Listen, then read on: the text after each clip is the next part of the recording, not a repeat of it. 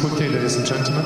¿Vos crees que este pibe va a seguir triunfando, va a seguir reinando Roland Garros por un tiempo? Yo creo que todavía un par de años más, sí. sí. Eh, aparte le, le hace bien al tenis, la verdad. Le hace Eh, y- bien. sí, y, la- y la gente los admira como los admiramos también los que, los que competimos, porque, Mm. porque no- hace mejor también a todos los demás. Eh, verlo entrenar te hace decir, che, dale, vam- vamos a entrenar un rato más. Te voy a poner dos, te voy a poner a Federer. Eh, le ganaste un set a Federer, bueno, varios, pero me acuerdo Sí. al principio con le- y, y estás, estás con un récord negativo, jugaste creo que cuatro veces. Sí, no, me- no me acuerdo cuántas Sí, jugué con creo que cuatro. pero sí. Bueno, ¿qué es Federer? A ver, porque esto también, Rafa es Rafa, todo lo que quiera, pero vos sabés que Roger es Dios. Eh, Roger es Dios. Es El otro Wells. es un semi, es un Dios también, pero este es Dios, este es Zeus. Este es, es- es- no sé. ¿Qué te pasaba con este pibe? Contame qué te- cómo es tenerlo enfrente, contame cómo juega. Y pareces, no, no- no- no sé si estamos en qué horario estamos, pero pareces est- estúpido a veces. ¿En serio, che? Y sí, a veces cuando está en su día, decís, no, no puedes hacer nada. Nada, Pará, estás a merced eso, de que no él gane los puntos o los pierda. Estás a merced de que él gane los puntos o los pierda, no puedes hacer nada. Y no, no te deja hacer nada, hace, hace, hace todo. Y por momentos te deja entrar en partido porque a veces quiere hacer tanto y juega relajado que, que va dándote puntos y vas estando en el partido. Pero, pero después es, es muy jodido. Es, es, es un jugador que tiene un carisma, tiene una clase, una educación, todo tiene y. y ¿Es un pibe educado? ¿Sí? uf, mega, sí. Entra acá, saluda a todo el mundo, entra a un vestuario, saluda a todo el mundo, entra a una cancha. Y sí, muy carismático. Pero vos- a vos te quieren. Me contaron que Me te- un ellos. tipo muy querido. por- por- También quiero que le cuentes a la audiencia cómo es esto. ¿Hay una aristocracia tenística? O sea, en, el, en, en Wimbledon o en Roland Garros, ¿hay, algunas me contaron que hay un vestuario para campeones. En Wimbledon sí, por ejemplo. En Wimbledon no, hay un vestuario para los 32 primeros y hay otro para el, el resto, del 32 para el, para el 128 que juegan el main draw. Sí, lo dividen. No. Ha- Hacen un poco ahí una, una pequeña discriminación. ¿Hay un vestuario para el- desde el 1 al 32? Y del- Eh, del 1 al 32, que encima lo, lo modernizaron, no sabes lo que es. ¿Qué es?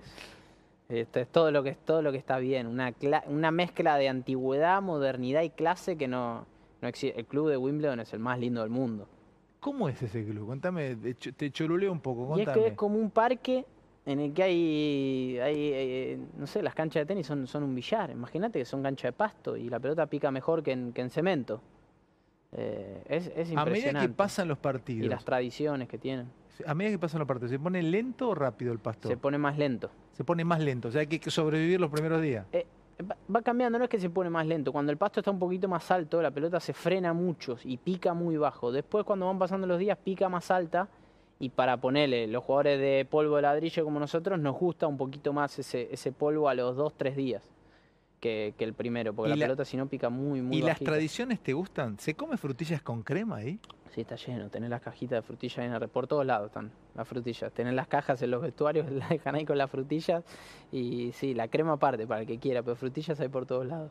Ah, qué, qué, qué lugar, ¿no? O sea, es, Es, es- espectacular y estar de blanco y aparte Wimbledon tiene todo el club donde se juega, donde se compite, que hay un montón de canchas y el mismo club tiene otro club atrás que es el de entrenamiento para que vos no utilices la cancha de partido para no gastarlas, porque si no el pasto se Y son de pasto la destroza. cancha también, por supuesto. son iguales, pero están mucho más destrozadas porque están todo el día entrenando la gente. Dieguito, ¿y, y ahí que No, y cuando te toca entrenar, que puedes entrenar una o dos veces en las canchas de partido antes de que empiece Wimbledon, solamente porque las cuidan, tenés que también ir todo de blanco, tu entrenador todo de blanco. La gente que te acompaña tiene que estar todo de blanco, si no, no puede entrar a la cancha. Yo pensé que era joda eso. ¿No, No, puedes no. ponerte un pantalón rojo? Para O- jugar o- imposible, para entrenar imposible, para todo. Todo de blanco. Vos y tu gente, tu, tu equipo. ¿Tu equipo de blanco? Tu equipo también, entero de blanco. Si quiere entrar a la cancha, si quiere estar fuera de la cancha, o sea, en los pasillos del, del, del club, puede Pero estar para entrar a la cancha. ¿todo de blanco? Todo de blanco. Y si no hay nada, gente que labura ahí en el club que viene y te, y te dice, o te, te saca, o te dan ropa de ellos. Te dicen, "Tom- tomá, te, te tienen preparada como ropa, si por la duda vos te lo olvidaste, lo blanco y fuiste de, de rojo, te dan, te dan ropa de Es Wimbledon. lindo también, ¿eh? Es una cosa. Está de- bueno que haya está bueno, así, que mantengan está una bueno, está tradición. bueno, está bueno, creo que está está bueno. bueno. ¿Cómo se entrena? ¿Cómo te, ¿Cómo te buscas un compañero de entrenamiento? Siempre quise saberlo. ¿Y cómo, cómo? Porque vos estás jugando, vos sos de los que quedan segunda, en los Grand Slam siempre segunda semana. Y en el que es un torneo, un, un 250, un 500, también estás siempre ahí. ¿Cómo, cómo entrenás?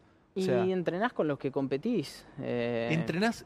Es como la, la propia competencia es lo que te entrena. Y sí, porque aparte, no, aparte de la competencia, entrenás con los jugadores que, que van quedando en el torneo. Obviamente que tratás de evitar a los que más o menos están por la zona de tu cuadro, pero a ver, yo con Kesmanovic entrené dos o tres veces esta, este en Córdoba y Buenos Aires y termino jugando en la semi.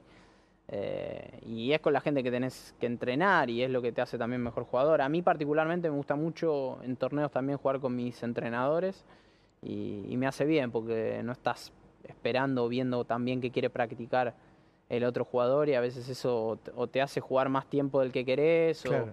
o, hacer cosas que quizá no querías. Dieguito, te veo viajando con Euge, ¿no? Y te, te- te- la- es tan, tan cariñosa, tan buena piba, se lo nota, tu familia, todos reuniditos, la familia de ella el otro día, ahí Sí. todo, era como una, una- una mesa de patio y, y vos estabas por jugar. Parece que está bueno el viajar permanentemente y parece que es una vida envidiable. No vamos a decir que es una vida fea, es una vida hermosa. Sí, es espectacular. Es espectacular. Pero, Pero es, ¿cómo? lo, es lo peor, es lo peor y lo mejor. a ver, entra ahí, me gusta. Lo peor y lo mejor. ¿Por qué, Die? Contame. Y porque cada cuatro o cinco días tenés que, tenés que preparar tus cosas, que son un montón. Son las raquetas, son las to- todo lo con, con lo que uno juega, que son un montón de cosas, más toda la ropa, las valijas y subirte cada cuatro o cinco días, ir a un aeropuerto, pasar a otro país, con otro clima, con otra comida, con otras condiciones, eh, con mucha gente que te cruzás que no, no podés hablar o no podés combinar el idioma y, y muchas veces estás ahí, viste, viendo cómo resolver y, y bueno, eso es lo que te hace fuerte también, pero después no es algo que te vuelva loco viajar cada cuatro o cinco días, estar en un aeropuerto y estar todo el tiempo pendiente si te olvidaste algo, si el pasaporte, Las si se cancela un vuelo. ¿Las si- raquetas viajan con vos? Yo hace un tiempo para ahora que las mando casi siempre abajo, pero abajo, digamos, con la, con la valija. En cor- eh, las raquetas, ¿cuántas tenés? Y depende del momento, ¿no? Un montón. Pero tenés. y- ¿Cuántas raquetas por año uso? No, Ponele pero pará, porque 30 habí- raquetas. serán. 30 raquetas. Sí, las, las discontinuás porque no sos un tipo que se agrede sus raquetas, no te he visto romper ni nada. ¿Las No. vencés? Bueno, en Acapulco, que voy la semana que viene, eh, prometí que no rompía nunca más una raqueta eh, en ese momento y nunca más rompí una raqueta. Fue hace 3, 4 años ya. ¿Rompías raquetas? Una vez por año, dos veces por año, de repente me agarró una furia que la explotaba y la última vez fue ahí. Pero podés contarle a la audiencia, a todos aquellos que no entienden, que hay una catarsis en algún lugar muy placentera de sentir el grafito y el Kevlar explotando. Y es que a alguno en la casa le debe pasar, de repente agarrar al- algo que tiene ahí cerca y explotarlo contra la pared. a cualquiera le debe pasar que en algún momento le sale algo mal, lo que sea, y, y querés explotarlo contra la pared. Y bueno, a nosotros nos pasa con la raqueta dentro de la cancha. ¿Sos de atrapado con tu raqueta? O sea, son porque hay jugadores que tienen durante años sus raquetas y no las cambian, o sea, y le van La cambiando la es de cosmética. siempre. Solo cambia el, el color. Bueno, que no lo podría decir esto, no, no, no, Ah, no sería bueno. correcto, pero bueno, se sabe que Sí. sí, los jugadores usamos. Son la de siempre. O sea, son las de siempre, de hace ¿qué, 10 años. qué 12 peso años. usas de raqueta? Eh, y pesa completa, ya encordada, con el grip, todo 355 gramos más o menos. 355 gramos. ¿Qué usas? Sí. ¿4 o 3 octavos de grip? Sí. Grip. ¿Qué, qué Sí. cuerdas usás? Eh, Es de cuero el grip, ¿eh? Y arriba le pongo el cubre. O sea, cuero y, y- y Y, el, el cubre. ¿Y sí. está tuneado ese, ese, cu- ese grip o lo, lo- te lo toca No. alguien o nada? Así, Eh, trato de ponerlo yo, pero. ¿Quién te las equilibra las raquetas? Que estén todas iguales. Rodri Figueroa, eh, que, que labura muy bien, labura con otra marca casi siempre de lo que es mi raqueta, que son Head, Perfecto. pero las calibra muy bien. Y que- igual Head me las manda ya ¿Qué raqueta es de Head? ¿Es Radical? ¿Qué es? Es la Radical. Es Radical. Sí, la Radical que usaba y, la, Agassi. y la pones, eh, ¿cómo las numerás? ¿De la 1 a la 30? Están, me las mandan numeradas ya y las tengo un poco analizadas, pero más o menos cambio toda la tanda de una y no me vuelvo loco. Digo, bueno, de acá a 3, 4 meses las vuelvo a cambiar y Bien. hago el cambio y Te afuera. vamos a robar todos los, todos los secretos. ¿Qué balance usás? Eh, 32 y medio creo que es. 32 y medio. Sí. ¿Qué cuerda usás? Uso Luxilon, Luxilon, Sí. Alupower, Alu Power. Híbrido o usás este, o sea, eh, No, la? Alu Power clásica, gris Clásica. de 1.25. Bien. Sí, en De un momento usé tripa, que son detalles muy técnicos, no lo que Sí, estamos diciendo, es bueno, como los tapones muy del caro, fútbol, ¿no? Muy caro, la tripa muy cara. La tripa, sí, sí, dejá la mitad de, de la plata de los torneos en la tripa. La tripa es, este, eh, eh, la tripa es, es una cuerda que es muy difícil de usar y es- creo que es para los es para los magos del Roger tenis. usaba tripa, ¿no? Roger llegó a usar todo tripa, que para eso ya tenés que tener. Sensibilidad, las manos que No, y de- yo creo que de acá para hasta el final de los dedos te lo tiene que controlar un joystick la mano para que para que puedas controlar la pelota. Sí, es muy difícil. es Escucha, ¿y difícil. qué, ¿y qué tensión le usas ahora? Le pones a raquetas. Y voy variando, pero 50, 48, 52. ¿Quién te las libras. encuerda? ¿Este chico? O sea, No. ¿cómo? Pero cuando ¿Acá? llegás a, acá sí, pero cuando No, llegás acá a voy resolviendo. Los torneos, ¿no? Los torneos están, están los encordadores del torneo, que son esa Profesionales. gente profesional, así ¿Llegaste, como Rodri, muy llegaste bueno. a viajar con la, con la con la Barton? No, ¿no? ¿Con la encordadora? Eh, sí, cuando arranqué a jugar los Futures.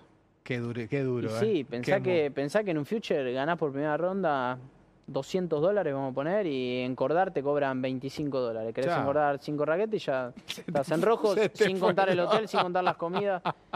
Y bueno, así- eh, eh, eso es lo malo del tenis, lo mal administrado que está económicamente el tenis en, Ujú. en- en lo que son las, las primeras escalas de profesionalismo. Dieguito, vuela esta charla, nos quedan un un ratito, unos minutos. Te quiero mostrar dos jugadores de Argentina para que me des una referencia también de ellos. Dale. Te- una pregunta, a ver si te confundiste también, porque había varios confundidos. En la semi que jugaste, ¿cómo- no me sale el apellido, Chris- ¿cómo es? Chris Kesmanovic. Kesmanovic. Sí. ¿Estaba David? ¿Al lado? No, no estaba. No estaba. Era parecido. Es muy parecido el entrenador de lejos, con la miro, gorrita y el, y el, y el, y el- el pelo. Son, Claro, son muy porque parecidos, yo sí. veía que pasabas enfrente del entrenador de Kesmanovic, también lo está ayudando David, y le escribí a David, le digo, Sí. che, ¿lo estás peleado con Peque porque no te saludaste? Me dice, no, boludo, si yo no estaba en la cancha. Yo veí que pasabas, agarrás la toalla y pasabas enfrente y ni se miraban. Digo, qué raro, estos pibes están peleados. Digo, ¿están peleados? No, boludo, no soy yo, me dice, "eh, eh, somos parecidos. David se había ido a correr, se fue a correr, tenía Ah, un compromiso rally, ahí con las sí, carreras y, sí. ¿Qué pensás de David tenísticamente hablando? No, ¿Ves lo que no. es esta, esta bestia? y bueno, Yo, era, ¿puedo era, mi decirte fa- algo? era mi favorito. ¿Tu favorito? Sí. ¿Sí? Sí, sí. ¿Por qué? A ver, describime por qué favorito David. Sin ir más lejos por lo que hacía en la Copa Davis. Hmm. Me, me- me desesperaba. Yo, yo era, viste, acá el argentino es muy, muy patriota. Fue una época del- de la Copa Davis que, que hacían final como si nada. Era como que Argentina arrancaba en la final. Le ganaba, le ganaba a todo el mundo y, y eso eh, me generaba un fanatismo extra que era espectacular. Qué fácil jugaba este, ¿no? Todo fácil así. Todo fácil. Ahora lo, lo jodíamos. De hecho, bueno, creo que fue a entrenar el primer día con Kesmanovich y nos reíamos porque tenía una raqueta que decía última vez encordada. Tenía la. Viste, en el corazón de la raqueta te ponen la fecha y, Sí. y cuánto te encuerdan. Y tenía la fecha, no sé, de hace 15 años. O sea, la tenía ahí en el cajón, lo que nos reíamos. ¿Y se puso a jugar con eso? Y se puso a jugar con eso con Kesmanovich. Mira, pero mira, te- mira, tenía una, una- mano, mira, una mira. facilidad, un, un- un timing. eh, que fue una pena que todo, toda la legión, él un poquito más tarde, pero se retiren de, de tan jóvenes. Sí. Escucha, Sí. de Delpo, ¿qué puedes decir de Juan Eh, Martín? Delpo es una máquina. Máquina. Sí, una máquina. Una, una- un competidor. Es, es una cara de póker. Cara de póker, cara de, de que ne- nunca vas a prender la tele y sabes si está ganando o perdiendo. Y, y uno, una, una bestia. Además de todo, todo lo técnico y, y la movilidad y todo lo que tiene, porque es un tipo de dos metros que se, se mueve a la perfección. No lo recuerdo. ¿Jugaste contra él? Jugué en el US Open. ¿Y cómo te fue? Eh, duro partido, pero perdí en tres sets. 7-6, 7-5, 6-4 creo. Estuvo duro. Fue, fue el- su vuelta al US Open después de, de su lesión que lo dejó varios años de la muñeca. Sí. Fue su, su vuelta y nos tocó en, en primera ronda. Eh, Y nunca se le va a poder sacar a, a Juan que nos dio la Copa Davis, ¿no? Junto con, bueno, con todo. Hay una bandita que no hay que olvidarla, ¿no? No, y- medallas olímpicas, dos medallas olímpicas. Dos medallas olímpicas también, exacto. Sos nueve del mundo, hermano, o sea, sos un orgullo para todos los argentinos, absolutamente ageneracional a vos, pero en algún punto todos jugamos al tenis por Guillermo acá, por Vilas. Sí. Eh, ¿Lo conociste? ¿Hablaste con él? ¿Qué te, qué- qué- de muy chico. de muy chiquito. Sí, porque él después, cuando yo empecé a crecer, se fue a vivir a Monte Carlo. eh, y, y nada, ya ahí después ya no lo, no lo crucé más. Pero Mm. sí, creo que él, Sabatini y Batata Mm. marcaron la- la- la- la- lo que comenzó la era de tenis en, en Argentina y todo lo que vino después, que fue, fue, Claro. fue espectacular. Pero, Pero Vila sí, aparte lo que representa en el mundo del tenis Es, es un globalmente. embajador, total. Vos sabés que el sábado tomo cosas que vi de vos y de tu entorno, como tomé lo de Euge, de tu familia. La simbología del amateurismo, Sí. la simbología del pibe llegando a ser grande, son fotos como la de tu papá sentado viéndote. Sí. Pasa en el tenis, pasa en el fútbol. El padre Riquelme Cacho lo iba a ver a Román cuando era crack el 10 de Boca, se ponía en el mismo lugar y me decía, yo lo iba a ver cuando jugaba en el barrio. Y yo lo veía a tu viejito sentadito ahí viéndote. Te quiero preguntar por la conexión con tu papá, porque tu mamá jugaba al tenis, me invitó a hacerme socio de deportes racionales, etcétera, etcétera. Pero contame de tu papito, lo veía ahí, hermano, conectando con vos.